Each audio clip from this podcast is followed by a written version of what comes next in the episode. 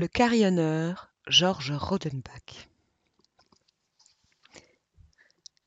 La grande place de Bruges, ordinairement déserte, traversée par de rares passants, des enfants pauvres à la dérive, un peu de prêtres ou de béguines, s'imagea soudain de groupes indécis, d'îlots noirs tachant l'étendue grise. Des rassemblements se formaient. On avait fixé pour le premier lundi d'octobre, à quatre heures, le concours de carillonneurs. La fonction de carillonneur de la ville se trouvait vacante par le décès du vieux Bavon de Vos, qui l'occupa avec honneur durant vingt années. Il y avait lieu d'y pourvoir aujourd'hui, selon la coutume, par un concours public où le peuple serait pour ainsi dire appelé à décider lui-même en acclamant par avance le vainqueur. C'est pourquoi on avait choisi le lundi, tout travail cessant à midi, ce jour-là de la semaine, qui de la sorte participait encore de la vacance du dimanche. Ainsi, le choix pourrait être vraiment populaire et unanime. N'était-il pas juste que le carillonneur fût élu ainsi? Le carillon, en effet, est la musique du peuple. Ainsi, dans les capitales ardentes, c'est le feu d'artifice qui constitue la fête publique, le don féerique dont s'exaltent les âmes. En ces Flandres méditatives, parmi les brumes humides et rebelles au prestige du feu, le carillon en tient lieu. C'est un feu d'artifice qu'on écoute. Gerbes, fusées, lueurs, mille étincelles de son, dont l'air aussi se colore, pour des yeux visionnaires que Louis avertit. Donc, une foule s'agglomérait de toutes les rues avoisinantes, la rue aux Laines, la rue Flamande, étaient venues des bandes qui s'annexaient sans cesse au groupe antérieur. Le soleil déclinait déjà, par ces journées abrégées du commencement de l'automne. Il en descendit jusque sur la place une lumière ambrée, plus douce d'être finissante. En face, le sombre bâtiment des Halles, son quadrilatère sévère, ses murs mystérieux, comme fait avec des pans de nuit, s'illuminèrent d'une patine chaude. Quant au beffroi, qui surplombe plus haut et surgit au-dessus des toits, il pouvait aussi recevoir encore la pleine clarté du couchant face à face avec lui. Il en apparaissait sur la base noire, tout rose et comme fardé. La lumière courait, jouait, coulait, elle modelait les colonnettes, l'arc ogival des fenêtres, les tourelles ajourées, tous les accidents de la pierre. Puis ailleurs, ruisselait en apagiles, en claires étoffes de drapeaux. Elle en faisait plus mouvementée et comme fluide la tour massive qui d'ordinaire étage ces blocs obscurs où il y a des ténèbres, du sang, de la lie et de la poussière des siècles. Maintenant, le couchant s'y mirait comme dans une eau et le cadran, à mi-hauteur, rond et tout en or, avait l'air du soleil lui-même reflété. La foule entière tenait les yeux braqués sur ce cadran, attendant l'heure, mais avec calme et presque en silence. Une foule est la somme de la faculté qui prédomine dans chacun. Or, dans chacun d'ici, la part du silence est la plus grande. Et puis, on se tait volontiers quand on est dans l'attente. Pourtant, ceux de la ville et des faubourgs étaient accourus, les pauvres comme les riches, pour assister au concours. Les fenêtres étaient garnies de curieux, et aussi les gradins qui flanquent de fins escaliers les pignons de la grande place. Celle-ci apparaissait bariolée, joliment frémissante. Le lion en or de l'hôtel de Bouchoute étincelait tandis que la vieille façade où il s'accroche carrait ses quatre étages, ses briques enluminées. En face, le palais du gouverneur opposait ses lions de pierre, gardiens héraldiques du vieux style flamand, qui avaient reconstruit là une belle harmonie de pierres grises, de vitraux glauques et de sveltes pinacles. Sur le palier de l'escalier gothique se tenait, couvert d'un dais cramoisi, le gouverneur de la province, les échevins en tenue officielle et les chamarrures, afin d'honorer cette cérémonie liée aux plus antiques et chers souvenirs de la Flandre. L'heure du concours approcha. À coups sonores, le bourdon du beffroi ne cessait pas de sonner. C'était la cloche du triomphe, celle des deuils, des gloires et des dimanches qui, fondue en 1680, habita là-haut depuis lors et dont le battement, comme celui d'un grand corps rouge, marqua toutes les pulsations du temps dans les rouages de la tour. Depuis une heure, le bourdon annonçait aux horizons convoqués. Brusquement, les coups se ralentirent, s'espacèrent un grand silence. Les aiguilles du cadran qui se cherchent, se fouillent tout le jour, s'ouvraient maintenant en compas. Encore une ou deux minutes, et l'heure de quatre heures s'accomplissait. Alors, dans le vide du bourdon-tu, une aubade indécise, un gazouillis, un éveil de nid chanta, vagues arpèges de mélodie. La foule écouta. Quelques-uns croyaient que s'ouvrait déjà le concours, mais ce n'était que le jeu mécanique du carillon, produit par le cylindre de cuivre soulevant les marteaux et qui agit comme dans le système des boîtes à musique. De plus, le carillon obéit aussi à un clavier, et c'est ce jeu-ci qu'on allait bientôt entendre, quand les musiciens entreraient en lutte. En attendant, le carillon joua automatiquement le prélude qui est habituel avant la sonnerie de chaque heure. Broderie aérienne, bouquet de sons jetés en adieu au temps qui part. Car ce n'est pas la raison même du carillon, faire un peu de joie pour atténuer la mélancolie de l'heure qui meurt ensuite. Quatre coups venaient de marteler l'horizon, des coups larges, graves, distants l'un de l'autre, irrémédiables et qui semblaient clouer une croix dans l'air. Quatre heures. C'était l'heure fixée pour le concours. La foule eut des remous, une petite impatience se propagea. Soudain, à la fenêtre à balcon des Halles, non loin de la console sculptée de feuillage et de têtes de bélier, où songe la statue de la Vierge, cette même fenêtre où se proclamèrent de tout temps les lois, ordonnances, traités de paix et règlements de la commune, apparut un héros d'armes vêtu de pourpre qui, dans un porte-voix, clama, déclara ouvert le concours de carillonneurs en la ville de Bruges. La foule se tut, cargua toutes ces rumeurs. Quelques-uns seulement savaient les détails, que les carillonneurs de Malines, d'Audenarde, d'Herentals étaient inscrits. D'autres encore qui peut-être se récuseraient, sans compter l'imprévu, car on avait le droit de se faire inscrire jusqu'à la dernière minute. Après la publication, du haut de la fenêtre à balcon, le bourdon sonna précipitamment trois coups, comme trois coups d'Angélus. C'était l'annonce de l'entrée en liste d'un concurrent. Aussitôt, en effet, le carillon s'ébranla un peu confusément, ce n'était plus le jeu automatique de tantôt.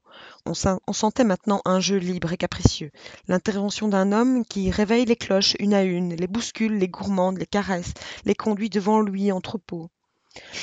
Le départ n'était point maladroit, mais une débandade suivit. Une cloche eut l'air de tomber, d'autres s'enfuirent ou se refusèrent. Un second morceau fut mieux exécuté, mais le choix en était malheureux. C'était un pot pourri, des airs quelconques, cousus ensemble, habits d'arlequin, musique qui avait l'air de faire du trapèze haut de la tour. Le peuple n'y comprit rien et resta froid. De rares applaudissements éclatèrent, quand il cessa, firent une minute leur bruit de battoir au bord de l'eau. De nouveau, après un intervalle, le bourdon sonna ses trois coups d'Angélus. Le second concurrent s'entendit, il semblait posséder davantage le maniement de l'instrument, mais il essouffla vite les cloches à vouloir leur faire rendre les rugissements de la Marseillaise ou les bibliques mélopées de God the Queen. Ici encore, l'effet fut médiocre et le peuple déçu commençait à croire qu'on ne remplacerait jamais le vieux bavon de Vos qui, tant d'années, avait fait sonner le carillon comme il convient. L'épreuve suivante fut plus pénible. Le concurrent eut la malencontreuse idée de jouer des refrains d'opérette et de café-concert, d'un mouvement saccadé et preste. Les cloches sautaient, criaient, riaient comme chatouillées, trébuchaient, avaient l'air un peu ivres et folles.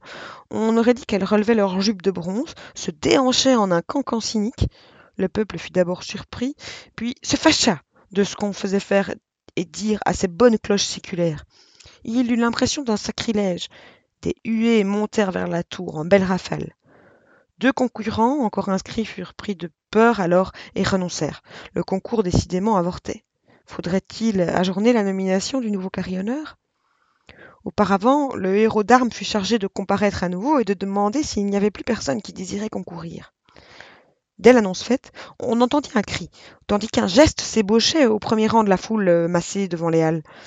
Un instant après, la vieille porte faisait grincer ses gonds. Un homme entra. La foule frémit, s'inquiéta, colporta le bruit d'on ne sait quoi. Personne ne savait quelque chose. Qu'allait-il se passer? Est-ce que le concours était fini? On n'allait pas, sans doute, nommer un seul des concurrents entendus. Est-ce qu'un nouveau, par hasard, surgirait? Chacun s'informait, se haussait, bousculait des voisins, regardait vers la fenêtre à balcon et les plateformes du beffroi, ou, ne savait si c'était des silhouettes humaines ou des corbeaux qui se déplaçaient. Bientôt, le bourdon sonna encore une fois ses trois coups d'Angélus, signe prémonitoire, salve traditionnelle qui annonçait un nouveau carillonneur. D'avoir attendu et désespéré, la foule écouta mieux. Surtout que les cloches, cette fois, tintant doux, demandaient plus de silence. Cela préluda en sourdine quelque chose de fondu, où on ne distinguait plus des cloches alternant ou se mêlant, mais un concert de bronze unifié, comme très lointain et très âgé. Musique en rêve. Elle ne venait pas de la tour, mais de bien plus loin, du fond du ciel et du fond des temps. Ce carillonneur-ci avait eu l'idée de jouer des Noëls anciens, Noëls flamands, nés dans la race et qui sont des miroirs où elle se reconnaît. C'était très grave et un peu triste, comme tout ce qui a traversé des siècles. C'était très vieux, et pourtant compris des enfants. C'était très reculé, très vague, comme se passant aux confins du silence, et pourtant recueilli par chacun, descendu dans chacun. Les yeux de beaucoup se brouillèrent sans qu'on sût si c'était de leurs larmes ou de ces gouttes de son, fines et grises, qui y entraient. Le peuple entier tressaillit. Taciturne et réfléchi, il avait senti se dérouler dans l'air la trame obscure de son songe et l'aima de rester informulé. Quand la série de Vieux Noël cessa, la foule resta un moment en silence, comme si elle avait reconduit en pensée dans l'éternité les bonnes aïeules qui furent les cloches cette fois, venues leur chanter des histoires du passé et des contes embrouillés que chacun peut achever à sa guise. Puis il y eut un départ de cris, une détente d'émotions, des ramifications de joie qui s'élancèrent, gagnèrent les étages, grimpèrent à la tour comme un lierre noir, vinrent assaillir le nouveau carillonneur. Celui-ci s'était improvisé concurrent, par hasard, à la dernière minute. Navré de la médiocrité du concours, il monta tout à coup au beffroi, dans la chambre de verre, où il avait parfois visité son ami, le vieux bavon. Est-ce lui maintenant qui allait le remplacer? Que faire? Il s'agissait d'exécuter un second morceau. Les Noëls, ça avait été les petites veilles des chemins de l'histoire, les béguines à genoux au bord de l'air. Avec elles, le peuple qui attendait là-bas, tout en bas, s'en était retourné au meilleur temps de sa gloire, au cimetière de son passé. Il était prêt maintenant à l'héroïsme. L'homme s'épongea le front, s'assit devant le clavier, troublant comme des orques d'église, avec des pédales pour les grands clochers, tandis que les petits sons actionnés par des tiges de fer montant des touches, sorte de métier à tisser de la musique. Le carillon recommença à tinter. On entendit le chant du lion de Flandre, un vieux chant populaire su par tous, anonyme comme la tour elle-même, comme tout ce qui résume une race. Les cloches séculaires rajeunirent, proclamèrent la vaillance et l'immortalité de la Flandre. C'était vraiment l'appel d'un lion dont la gueule, comme celui de l'écriture, serait toute pleine d'abeilles. Jadis un lion de pierre héraldique surmontait le beffroi. Il sembla qu'il allait revenir avec ce chant aussi vieux que lui et sortir du beffroi comme d'un antre. Sur la grande place, dans le couchant qui enfiévrait ses derniers feux, le lion en or de l'hôtel de Bouchoute parut étinceler, vivre, tandis qu'en face les lions de pierre de l'hôtel provincial agrandirent leur ombre sur la foule. Flandre au lion, c'était le cri de gloire des guildes et des corporations triomphantes. On le croyait décidément enfoui au coffre bardé de fer où se conservaient les chartes et privilèges des anciens princes, dans une des salles de la tour. Et maintenant le chant ressuscitait. Flandre au lion un chant rythmique, comme un peuple qui marche, scandé en mélopée, guerrier et humain à la fois, tel un visage dans une armure. La foule écouta, haletante. On ne savait même plus si c'était le carillon qui tintait, et par quel miracle les quarante-neuf cloches du beffroi ne faisaient plus qu'un chant d'un peuple unanime, où les clochettes argentines, les lourdes cloches oscillantes, les antiques bourbons apparurent vraiment des enfants, des femmes en mande, des soldats héroïques, s'en revenant vers les villes qu'on croyait mortes. La foule ne s'y trompa point, et comme si elle voulait aller au devant de ce cortège du passé que le chant incarnait, elle entonna à son tour le noble hymne.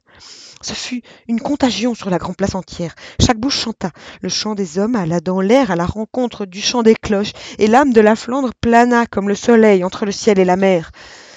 Une ivresse d'épopée avait soulevé un moment cette foule taciturne, habituée au silence, résignée à la désuétude de la ville, des canaux inertes, des rues grises, et qui dès longtemps goûtait la mélancolique douceur du renoncement.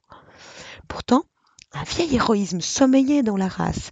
Des étincelles habitaient l'inertie des pierres. Soudain, le sang, dans toutes les veines, avait couru plus vite. L'enthousiasme éclata, instantané, universel, vibrant et fou, dès que la musique cessa. Cris, clameurs, mains levées, gestes chavirants au-dessus des têtes, appels, our ourvaries. Oh, le merveilleux carillonneur, ça avait été le héros providentiel des romans de chevalerie, arrivé le dernier sous une armure impénétrable et qui est vainqueur du tournoi. Qui était-il, cet homme inattendu qui avait surgi à la dernière minute, quand on croyait déjà le concours sans résultat après la médiocre épreuve des premiers carillonneurs Quelques-uns seulement, les plus voisins de la tour, avaient pu l'apercevoir quand il s'engouffra sous la porte. Aucun ne le connaissait et n'avait transmis son, identité. Voici que le héros d'armes, vêtu de pourpre, reparut à la fenêtre au balcon et dans son porte-voix sonore, il cria Joris Bourlut. C'était le nom du vainqueur, Joris Bourlut. Le nom tomba, dégringola de la tour sur les premiers rangs des assistants, puis ricocha, vola, s'envola, propagé de proche en proche, de vague en vague, comme une mouette sur la mer. Quelques minutes après, la porte du bâtiment des Halles s'ouvrit large. C'était le héros rouge, précédant l'homme dont le nom naissait à ce moment sur chaque bouche. Le héros écarta la foule, fraya un passage pour conduire le carillonneur victorieux jusqu'à l'escalier du palais où se tenaient les autorités de la ville qui lui donneraient l'investiture. Tous reculèrent comme devant quelqu'un de plus grand qu'eux comme devant l'évêque quand il porte dans la procession la relique du 500. Joris Bourlut, et le nom continuait de voler sur la grande place, rebondissant, cogné aux façades, lancé aux fenêtres, et jusque sur les pignons, répercuté à l'infini, déjà familier à tous comme s'il s'était écrit de lui-même dans l'air nu.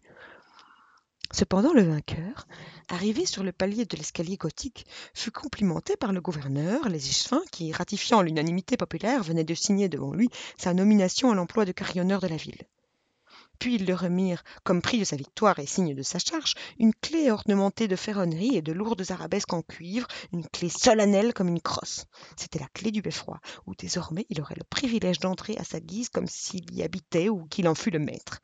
Or, le vainqueur, en recevant ce pittoresque don, pris soudain de la mélancolie qui suit toute fête, se sentit seul et inquiet d'on ne sait quoi. Ce fut comme s'il venait de prendre en main la clé de son tombeau.